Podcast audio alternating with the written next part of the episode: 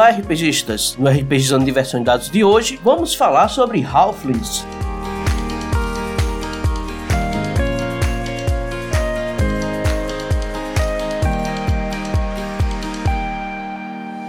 Você pode encontrar o RPGizando nas redes sociais, Facebook, Twitter e Instagram. Faça o RPGizando crescer compartilhando este episódio.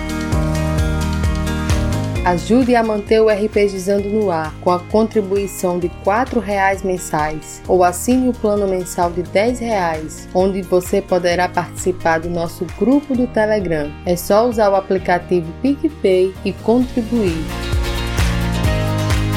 Todos os links estão na descrição deste episódio.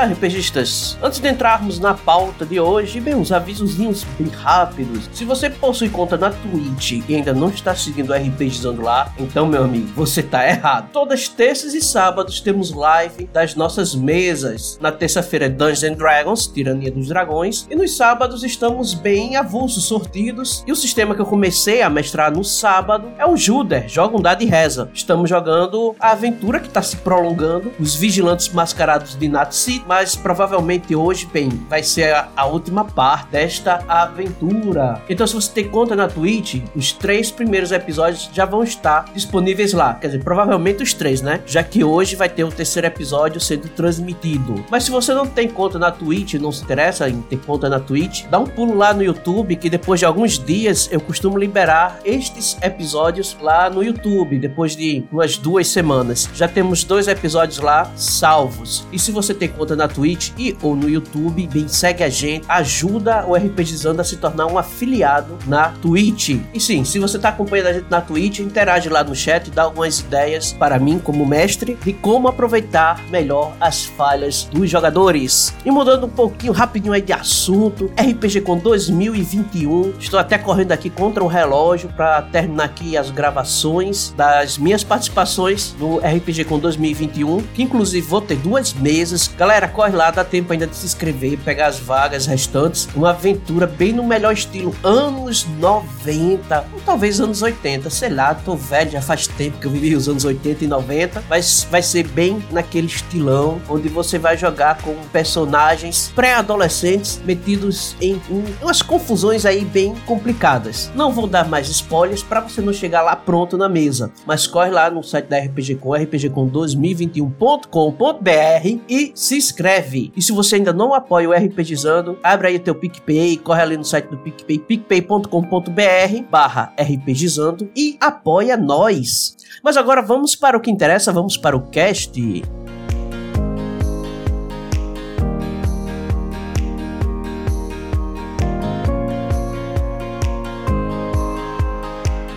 Olá, RPGistas, aqui é Ricardo Adelino e Halfling é pequeno, mas não é metade. Bem, pessoal, hoje no Guia do Jogador vamos falar um pouco sobre esta raça, os Halflings, pequeninos, metadilhos, hobbits. Eu não sei como você está chamando aí na sua mesa, mas a insistência de tentar traduzir esse nome, bem, tem gerado aí alguma confusão. Para quem ainda não sabe, porque talvez não esteja morando no planeta Terra nas últimas décadas, bem, os Halflings são uma cópia cópia dos hobbits. Sim, né? Isso, acho que isso daí é algo bem óbvio, não tem muito o que se explicar, não tem muito o que contestar, mas para quem não sabe por que é que o nome Hobbit não se sustentou nas mesas de RPG, bem, é uma marca registrada da família de Tolkien, então não pôde ser usado livremente em jogos de RPG pelas questões de licenciamento, mas isso não impediu que fosse criada uma raça completamente copiada dos hobbits, que são os halflings. E se você for procurar no Google, bem, você vai ver tentativas de traduzir esse termo halfling que cá entre nós ficaram bem esquisitas. E agora no D&D quinta edição, bem, resolveram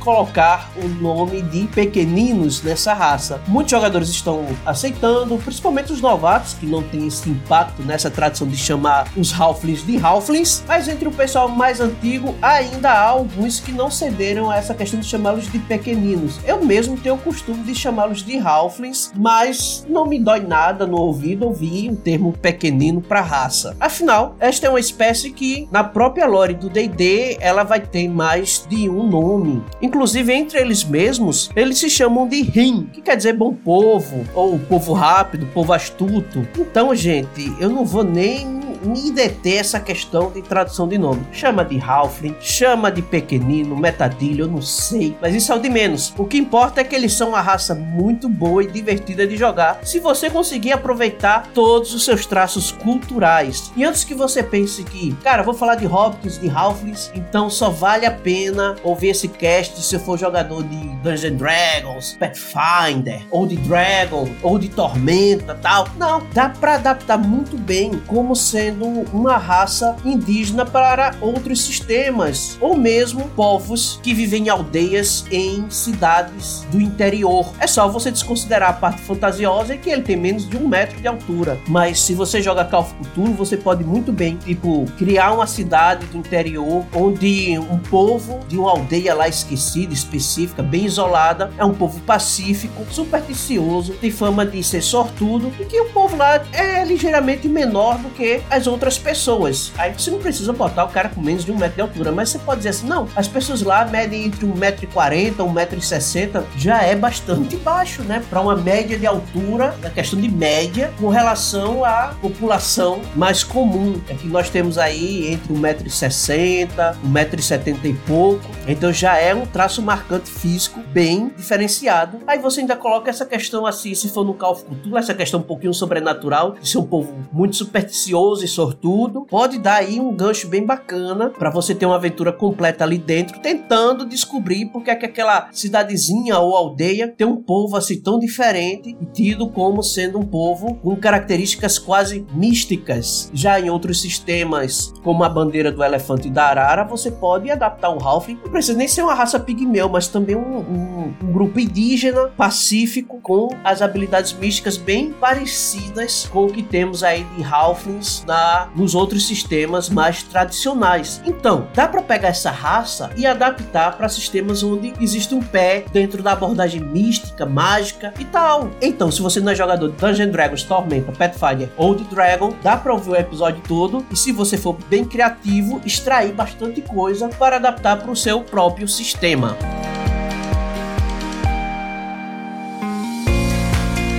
Vamos agora tratar um pouco da parte mecânica em si, desta raça ou ancestralidade de acordo com o sistema que você está jogando. Uma coisa bastante comum nos sistemas é a bonificação de destreza para os Halflings. Pathfinder ou The Dragon, Dungeons Dragons, eles dão um bônus de mais 2 na destreza, só no Tormenta que, bem, esse bônus é bem maior, um bônus de destreza mais 4, e quando existe uma penalidade nos atributos, tende a ser em força, um menos 2 em força. Já no D&D, que não está havendo mais essa penalidade, bem, ele não tem essa penalidade em força, certo? Uma outra característica muito marcante que alguns sistemas colocam é a questão deles serem carismáticos, então algum tipo de bônus em carisma. Já no D&D, de acordo com a sua sub-raça, aí você pode receber esse bônus em carisma ou em constituição ou em algum outro atributo de acordo com a sua subespécie. No livro básico, bem, só tem os pés leves que ganham esse bônus em carisma e o robusto, que ganha o bônus em constituição, o segundo bônus dessa apenas um mais um. Porém, nos suplementos você vai ver que existem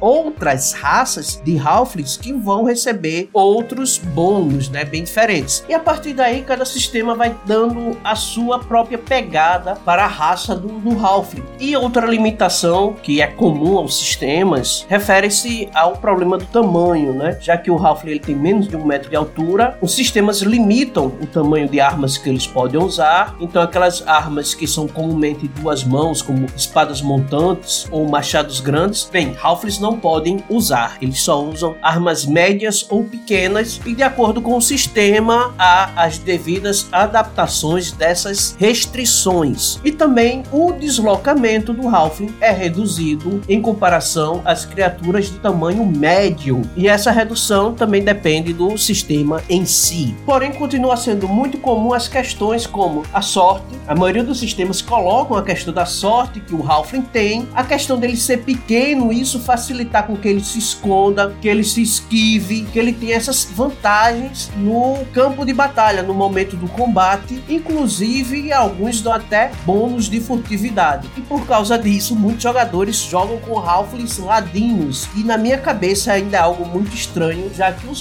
não tendem a ser uma raça que tenha ambições acumular grandes tesouros. Isso não é comum na raça. E mesmo que você tente fazer um ladino fora disso daí, dessa expectativa, eles acabam tendendo a isso. Mas isso aí eu, eu vou abordar um pouquinho mais na frente. Então, bem, essas características são basicamente puxadas do Hobbit, né? Daquele Hobbit mesmo lá do Senhor dos Anéis. E mais algumas coisinhas. E nessas questões mecânicas, o Old Dragon e o Tormenta 20, eles são bem mais simples, não trazem lá muitas opções. Inclusive no Tormenta, só para deixar um adendo aqui rapidinho, os Halflings são chamados de Rini, mas o texto do Tormenta deixa bem claro que eles também são conhecidos como Halflings. Então sim, é a mesma, a mesma espécie. Por outro lado, o Pathfinder, claro, traz só no seu livro básico bem mais opções de personalização através do seu sistema de ancestralidade, já que você não tem raças e sub-raças, é só ancestralidade. No primeiro nível, você sai escolhendo aí os talentos para caracterizar seu Halfling. Inclusive, você pode ignorar os talentos mais comuns, como eu falei, o de sorte, ou a facilidade de se esconder nas sombras e coisas do gênero, para escolher outros talentos que o Pathfinder traz. E o Dungeons Dragons, que traz o sistema de raças e sub-raças, você tem a raça com aquelas características padrões para todos os Halflings, e a variedade vai estar de acordo com a sub-raça de Halfling que você escolher, já que cada sub-raça tem as suas características individuais. E se você está no sistema onde vai adaptar o Halfling, cara, pega aí o que você achar mais bacana de cada um e traz para o seu sistema. Outras características físicas do sistema, além da questão da altura, né, que a gente tanto bate, que é entre 80 centímetros e 1 metro, é o seu peso, que vai variar entre 14 e 16 quilos, a não ser que você seja um Halfling bárbaro, né? Aí você vai ter uma força, uma constituição elevada, vai, você vai parecer um frigobar, né? Quadradinho e bastante forte. Mas esse peso aí, se você quiser aumentar, meu personagem é forte, meu Ralph é extremamente forte. Então pode passar aí dos 20 quilos. Que peso, hein? Mas a gente tem que entender que o Halfling ele tem assim um tamanho, aparência até mesmo de uma criança humana. Então qual o peso médio de uma criança com menos de um metro de altura? Vai ser isso daí mesmo. Não se admire. Um Halfling com mais de 30 quilos vai ser bem rechonchudo. Acho que é um pouquinho inviável. Com relação à idade, é muito comum colocar que a sua maturidade e tempo de vida é semelhante aos humanos. Então ele se torna adulto por volta dos 20 anos de idade e pode chegar facilmente até os 150 anos, principalmente que os não são muito de se estressar e buscam vidas calmas, tranquilas, gostam de ver as coisas acontecerem e se envolver o mínimo possível. Então, sem estresse, é normal que eles vivam até 150 anos. A gente tem que aprender um pouquinho mais com eles. Ah, e não podemos esquecer jamais a questão dos pés dos Halflings. Sim, é uma característica marcante que não pode deixar passar batido. Os pés do Halfling são desproporcionais, são ligeiramente maiores do que se espera de uma raça humanoide dessa estatura. Então seus pés são ligeiramente mais compridos do que o normal, possuem um pelo espesso sobre eles, né? O pé do Halfling é peludo e eles costumam andar descalços, o que faz com que a sola dos seus pés seja grossa. É uma tradição bem estranha, mas traz uma questão evolutiva aí bem interessante, né? Esta característica dos pés deles estarem sempre expostos, possuírem pelos que chamam um pouquinho a atenção e serem um pouquinho grandes para uma espécie humanoide de sua estatura. Então, é uma facilidade para você não confundir o Halfling com uma criança humana ou meio elfa, sei lá. Uma outra característica física marcante dos Halflings é a ausência de barbas. Sim, a grande maioria dos Halflings são incapazes de possuir barbas. Então, não espere encontrar um Halfling aí barbudo ou de bigode, porque além de ser raro esses pelos faciais, mesmo aqueles que têm algum não costumam usar. Porém, eles apreciam usar aquelas costeletas volumosas, compridas. Então, seria Wolverine um Halfling bárbaro gigante? Compensação, os Halflings gostam de penteados assim mais complexos, os fios entrelaçados, trançados e coisas do gênero para seus cabelos.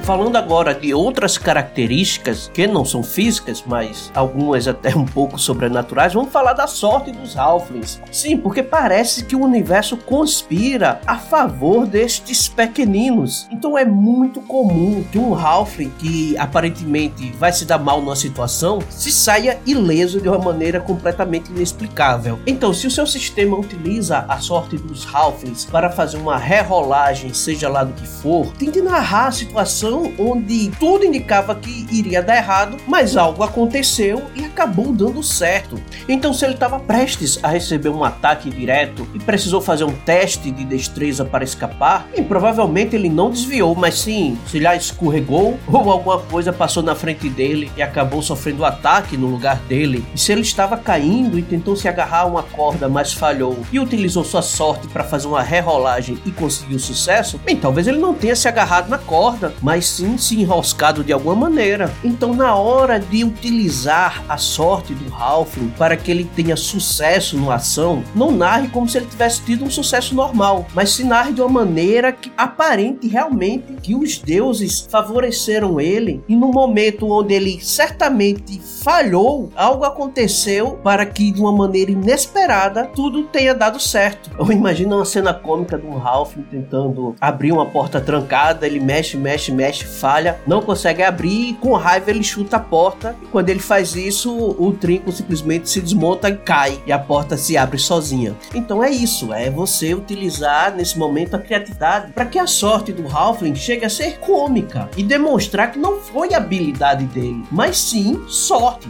E lembre-se, se você está jogando com o Halfling, você não é apenas sortudo, mas também muito supersticioso. Então tente utilizar isso daí em favor da sua interpretação. Se possível, anote algumas superstições que o seu personagem possa ter. Você pode utilizar aí superstições da vida real, coisas que a gente tem aí da cultura brasileira mesmo. Tira aí umas superstições, umas coisas bem estranhas, coloca na interpretação do teu Halfling, ou se não cria algumas aí que você acha que vai ser interessante, que vai gerar momentos cômicos e divertidos na mesa. E se você divide uma mesa com um jogador que joga de Halfling, você pode tentar tratá-lo como um amuleto de sorte ou coisa parecida, ou se não fazer com, com que teu personagem acredite que realmente andar com aquele Halfling traz sorte para todo mundo. O que é engraçado é que essa sorte de Halfling é tão destacada, é tão evidente que estudiosos tentam explicar essa sorte aí, essa questão do multiverso favorecer os Halflings em momentos caóticos, digamos assim. E já levantaram várias hipóteses, estudos e tudo mais, e uma delas tenta explicar isso com relação à natureza que o Halfling tem e como a sua sociedade se desenvolve. Para quem não sabe, os Halflings eles tendem a não interferir em nada externo, eles tendem a viver em suas aldeias, em locais isolados, evitam entrar em conflitos. Então, se ali próximos os humanos e os orcs estão lutando por alguma coisa, estão fazendo guerra por território, sobrevivência, ou seja lá o que for, os Halflings não se incomodam, eles não intervêm em nada. Eles são muito indiferentes aos acontecimentos do mundo externo. Eles estão mais preocupados em levar sua vida simples ali no condado deles, na vila, na aldeia, onde eles vivem. Eles não desenvolvem grandes cidades, sempre locais pequenos, aldeias e com características assim de simples, locais simples, povoados simples. Eles se preocupam muito mais com a sua família, amizade, música, comida, em viver coisas simples, o momento, o agora, do que estar tá se preocupando com o futuro, com guerras, com acumular riquezas e tudo mais. Então, alguns estudiosos chegam a dizer que é exatamente essa inocência que o Halfling tem, né, que eles chegam dizer que é uma certa inocência Halfling. Essa sua maneira de tentar levar a vida sem interferir no curso natural das coisas, que isso acaba fazendo com que os deuses favoreçam eles, porque eles também não tentam atrapalhar ninguém, não se metem nos assuntos dos outros. Então, é uma consequência natural da benevolência Halfling com o que acontece ao seu redor. Nem benevolência, eu diria, mas serem é, plácidos com o que acontece, serem indiferentes, não se preocuparem. Então, eles não tentam interferir no curso natural das coisas, em contrapartida, o curso natural das coisas tende a gratificar os Halflings com essa sorte. Então, não se espante se, por exemplo, uma guerra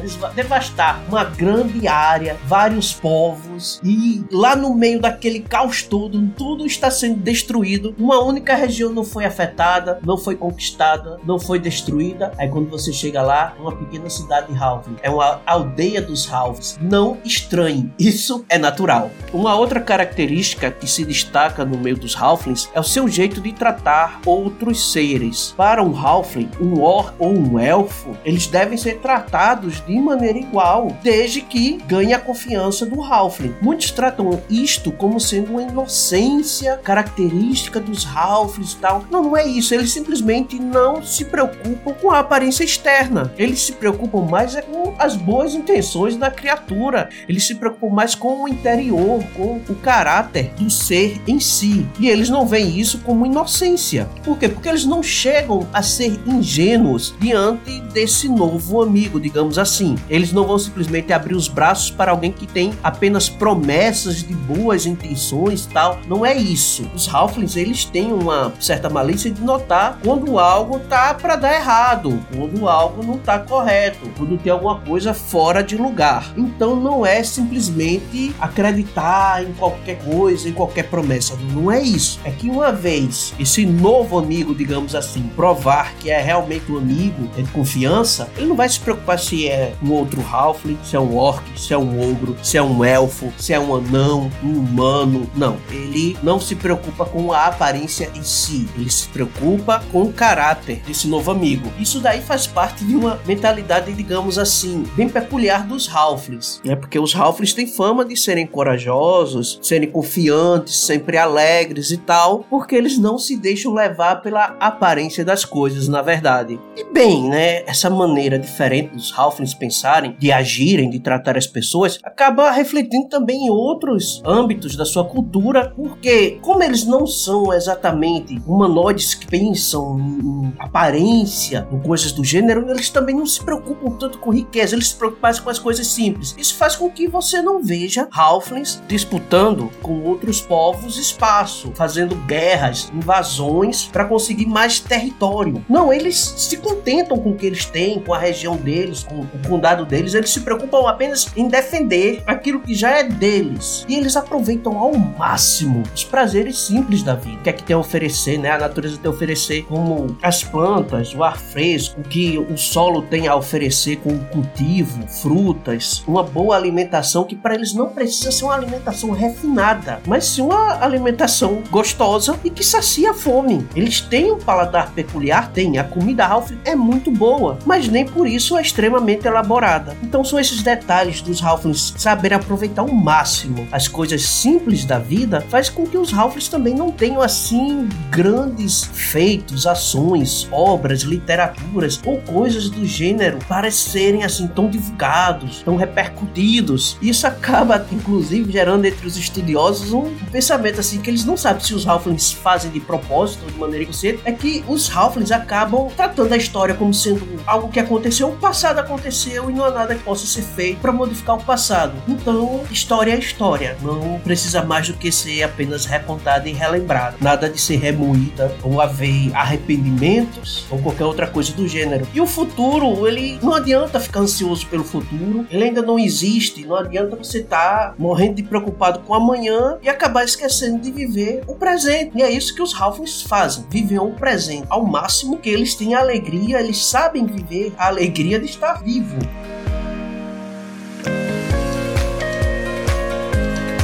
Mas vamos agora nos aprofundar, focar mais nessa questão da convivência com Halflings fora das suas aldeias e vilas, né? Quando você convive com um Halfling específico no seu grupo, ou quando você vai visitar um bairro Halfling numa cidade maior, ou uma pequena comunidade Halfling já dentro de uma aldeia dominada por outra raça. Então, locais onde os Halflings vivem, mas não são exatamente a raça predominante do local. É aí que começa um choque de cultura bastante interessante. Porque como a gente estava falando aqui, o Halfling ele não tem essa ambição que as outras raças têm. Eles têm uma ambição diferente, mas eles possuem um certo tipo de ambição, sim. Eles gostam de um certo tipo de tesouro, só que é um pouco diferente dos tesouros que as outras raças tanto gostam de acumular. Os Halflings são acumuladores, são colecionadores, eles gostam de ter itens que eles consideram valiosos, só que são valiosos do ponto de vista de um Halfling. Então, se você adentrar numa residência Halfling e o dono da casa começar a lhe apresentar coisas estranhas que ele considera como um amuleto de sorte, porque tem uma história por trás de tudo aquilo, cara, não acha estranho. Aquilo ali para ele é algo valioso que ele quer mostrar para você. E isso vai de coisas mais simples, como itens que pertenceu a algum parente que ele usava já porque também tinha alguma superstição do tipo as sandálias da sorte. Se bem que eles não usam sandálias, mas é, você entendeu, né? Então, sei lá, a colher da sorte ficou melhor. Ou do tipo a panela da tia Dot que nunca queimou uma refeição. Pode ser para ele um tesouro interessante, então você vai ver. Porém, se o Halfling for um ex-aventureiro aposentado, você pode encontrar sim coisas bem mais peculiares, como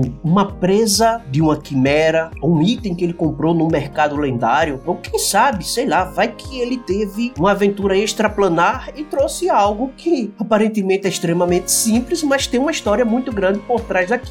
Ele pode ter trazido até uma pedra de faéria e guarda isso como um tesouro porque tem uma grande história para contar sobre, sobre aquela pedra dele, né? Então é esse o ponto de vista assim, maior que eles têm com relação a tesouros. Os tesouros não estão exatamente atrelados ao seu valor monetário, mas sim sim ao seu valor sentimental e histórico. E isso acaba alimentando uma outra característica que fazem com que os, alguns dos Halflings acabem se tornando aventureiros, que é a curiosidade, saber a história das coisas. Então, se você joga com um personagem que não é Halfling e de repente conhece um Halfling, ele começa a perguntar tudo sobre o que você tem, seus itens, suas armas, isso é normal para eles. Eles gostam de conhecer a história das coisas, porque para eles é aí que habita o verdadeiro valor. Então, essa curiosidade natural deles acaba com que eles sejam impelidos, alguns deles, a se tornarem aventureiros e conseguirem também os seus tesouros com as suas histórias de aventuras magníficas e sei lá mais o que. Aí vamos emendar aqui uma outra característica interessante e bacana dos Halflings, que é de contar histórias. Cara, os anciões Halflings é basicamente aquele, aquelas histórias que a gente tem de vovô, tataravô, bisavô, lá do interior, sabe? Aqueles que se sentam num banco de madeira velha e começam a contar história, enquanto os meninos ali da rua se sentam para ouvir, né? Isso é algo assim que, cara, é quase a origem do RPGismo, né? Digamos assim. Então, né? Os anciões Halflings, eles têm essa tendência a contar histórias e organizam, os Halflings organizam rodas, rodas de histórias, onde eles vão cada um contar um feito mais incrível que o outro, cada um contando a sua história, as suas aventuras e cada um tentando se sobressair ao outro. E a partir daí você pode até descobrir o significado dos nomes de alguns clãs, de algumas famílias, porque se você for analisar os Halflings, desde lá os hobbits, né, da origem deles, você vê que os sobrenomes deles são bem peculiares. Então, se você tiver do tipo um clã que se chama Pega Peixe, pode esperar que tem alguma história aí do passado falando do, da habilidade de pescaria daquele clã. Então, se você tá criando um Halfling, colocou um sobrenome lá de família, de clã interessante, eu espero que você coloque lá na lore também a origem desse nome, né? Qual foi o antepassado que fez um feito incrível que acabou gerando esse nome pro clã. E os Halflings que não vivem no meio de sociedades e outros humanoides. Como encontrar as aldeias e vilas destes Halflings? Aí vem novamente a questão da sorte dos Halflings nessa conspiração do universo. Cara, achar uma aldeia, uma vila Halfling é complicado, porque parece que os deuses que dão sorte aos Halflings também influenciam na hora de esconder. Parece que realmente os deuses escondem os assentamentos Halflings. Então, se você for um viajante e sem querer barrar numa aldeia Halfling, quando você for embora, não pense que você vai conseguir fazer o caminho de volta e achar novamente aquela aldeia. É mais fácil você se perder e depois de se perder acabar trombando com uma dessas aldeias do que realmente encontrar porque você procurou. Então nem tente, tente é, é fazer mapa, refazer o caminho para achar a aldeia Halfling que você não vai achar. A não ser que você já tenha um Halfling na, no grupo, então para ele vai ser algo mais natural encontrar novamente o caminho, ou se ele for originário daquela aldeia, para ele vai ser extremamente natural achar o caminho e ele vai achar estranho que você não está vendo a trilha sendo seguida. Então, por muitos momentos você vai dizer assim, cara, a gente tá dando voltas. E pro Halflings, não, a gente tá dando voltas, a gente tá seguindo o caminho de maneira correta. Dá até para gerar uma brincadeira interessante. Já imaginou mestrando aí uma mesa, o Halfling levando os colegas para conhecer a sua aldeia de origem e durante a sessão o mestre dizendo né, que, gente, vocês estão andando em círculos. Menos para você que tá jogando com o Halfling, você sabe o que você tá fazendo, você tá indo corretamente. E talvez seja até interessante. De repente o guardião começa a marcar caminho para ter certeza ou não que está andando em círculos e ele passar pela marcação dele diversas vezes e dizer, cara, a gente tá andando em círculos, olha aqui minha marcação. E de repente o Ralph dizer, não, olha, tá bem ali a aldeia. Aí o guardião olha na direção assim que ele diz, não, mas a gente já foi por ali e não deu em nada. Aí olhar e ver lá a aldeia Ralph. Cara, quase como encontrar a vila dos Smurfs, né? Então faz algo aí bem parecido. Bem, e essas aldeias elas são bem simples, costumam ter o quê? Uma centena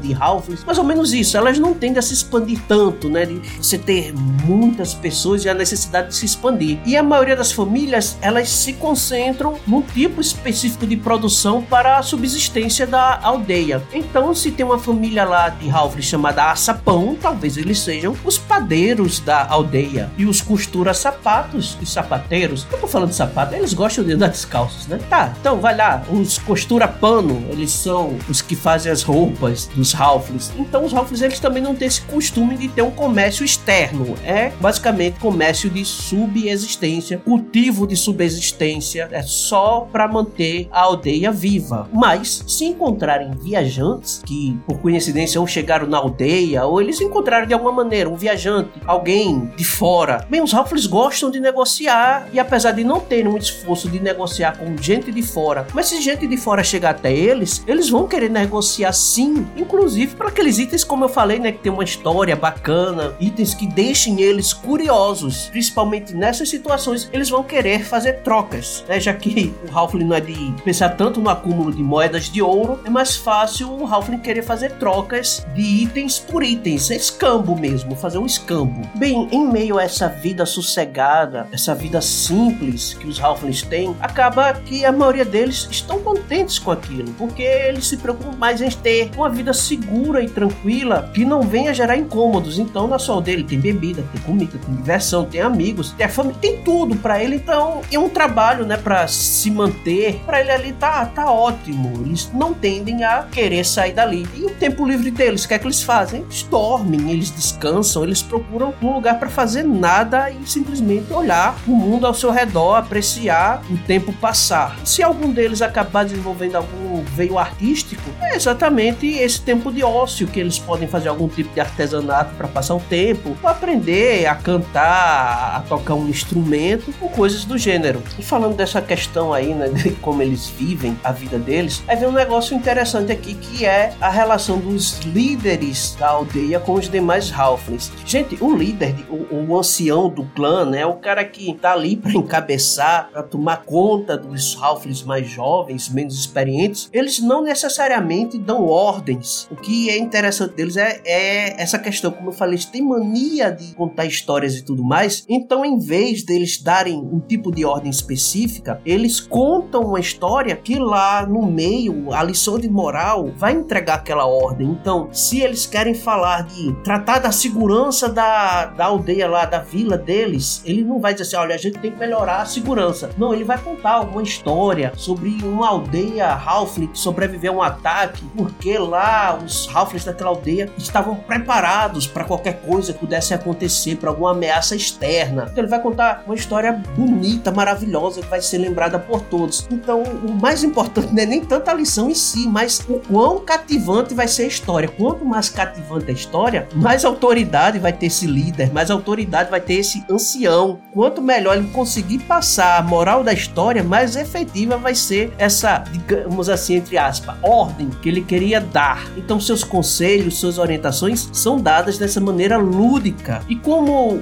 os Halflings, como eu falei, né, eles escapam muito dos problemas externos, eles são extremamente sortudos. Então é mais fácil que é, algum, alguma criatura itinerante, alguma criatura nômade acabe esbarrando na aldeia dos Halflings do que eles realmente sofrendo um ataque de um exército. Então é mais fácil que um grupo de goblins que estava fugindo de alguma coisa ou que estavam viajando sem querer esbarre na aldeia do que um exército goblin que veio para invadir a aldeia em si. E isso ainda assim é tão raro que se acontecer qualquer coisinha dessa, como um ogro que chegou lá, ou um troll que atacou uma fazenda ali perto, cara, isso vai, essa história vai render por gerações, que não acontece uma vez por ano, uma vez por década. É um intervalo absurdo, é aquela questão de muito azar, que é coisa que Halfling não tem. Halfling tem é muita sorte. Então qualquer infortúnio, cara, é digno de virar lenda. E o que força alguns clãs a abandonarem a tranquilidade das suas aldeias, das suas vilas, para viver no meio de cidades dominadas por outros povos, outras raças. Cara, pode ser um infortúnio desse que aconteça aí de maneira milenar, acontecer uma vez e isso acabe forçando, pode ser um, um outro tipo de desastre natural, ou qualquer um outro motivo que simplesmente, em vez de um clã inteiro ou um ou outro Halfling se aventurar, querer sair dali, possa ser que ele saiba de alguma cidade grande, uma cidade de humanos, de elfos, seja lá do que for, onde já existe um, um pequeno bairro de Halflings, onde ele seria muito bem aceito e poderia ter uma vida lá diferente. Talvez ele seja extremamente curioso, ou simplesmente, como eu falei, um infortúnio, o clã teve que abandonar o seu lar original, então preferiu fazer algo diferente dessa vez, em vez de criar uma nova aldeia e viver num bairro Halfling, numa cidade maior, com outras espécies. Isso faz com que os Halflings acabem ganhando a vida fazendo aquilo que eles sabem de fazer de melhor, que são coisas simples. Inclusive, eles podem se tornar grandes contadores de história, artistas, padeiros, lojistas, cozinheiros e por aí vai. E agora falei tanta coisa bonitinha, fofinha sobre os Halflings e até parece que não existem Halflings malignos. Cara, pode existir, mas são extremamente raros. A sua natureza, a sua cultura tende realmente a não gerar indivíduos malignos. Então, se existir algum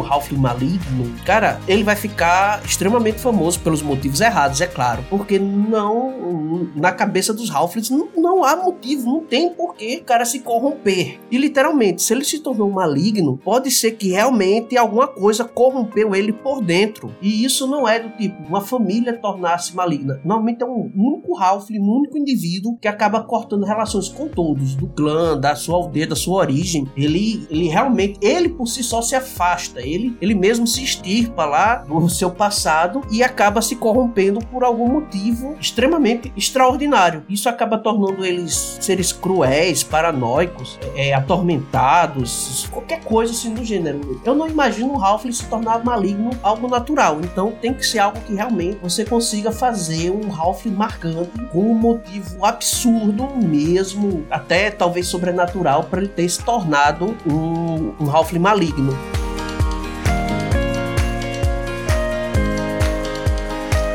Partindo agora um pouquinho pro lado das divindades Halflings. Cara, é, cada sistema tem os seus panteões e eu não vou exatamente abordar os panteões. Você tem seu sistema, o panteão tá lá, os deuses, as divindades, já estão bem explicados. Mas vamos supor que você tá aí montando o seu cenário ou adaptando qualquer coisa, ou como eu falei, você tá adaptando aqui os Halflings para um outro sistema. E vamos dizer que eles têm, né, no meio do seu povo, uma religião própria. Se for num cenário fora da fantasia medieval, né? Na fantasia medieval é normal que ele tenha um panteão próprio. Mas digamos que você quer montar, por algum motivo, você quer montar um panteão próprio dos Halflings. Cara, no que foi falado até agora, a não ser que você bote alguma coisa diferente, você mude livremente a lore, como os Halflings são majoritariamente benignos, às vezes caóticos, mas são benignos. Não há exatamente uma referência ou um motivo específico para que um panteão Halfling tenha divindades malignas. Muito pelo contrário, eles vão ter divindades benignas. O que vai se aproximar mais próximo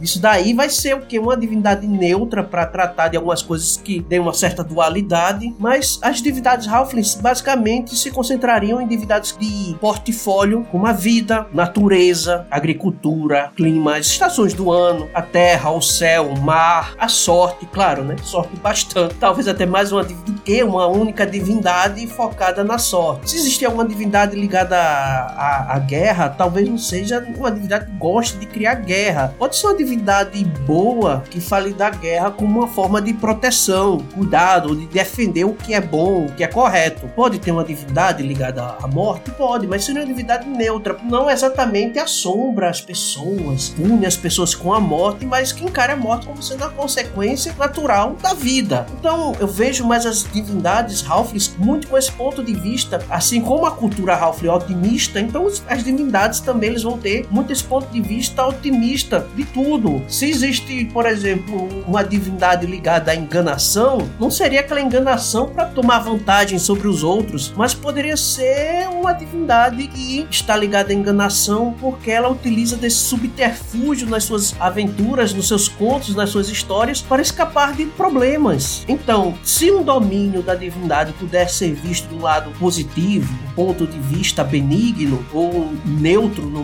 máximo, você consegue encaixá-la sim no panteão dos Halflings. E como é que os Halflings tratariam esses deuses, né? Como os Halflings são de natureza assim muito familiar, eles provavelmente tratam o panteão como sendo não deuses isolados, mas deuses que compõem o mesmo grupo, a mesma família até, eles têm uma certa proximidade muito grande e talvez o culto Halfling ao seu panteão não seja aquele assim como a gente vê nas outras raças, mas talvez eles tratem esse panteão como sendo deuses próximos a eles, quase como se os deuses fizessem parte da própria família dos Halflings. Então teria uma visão mais íntima dos deuses. Tudo isso reflexo da própria cultura.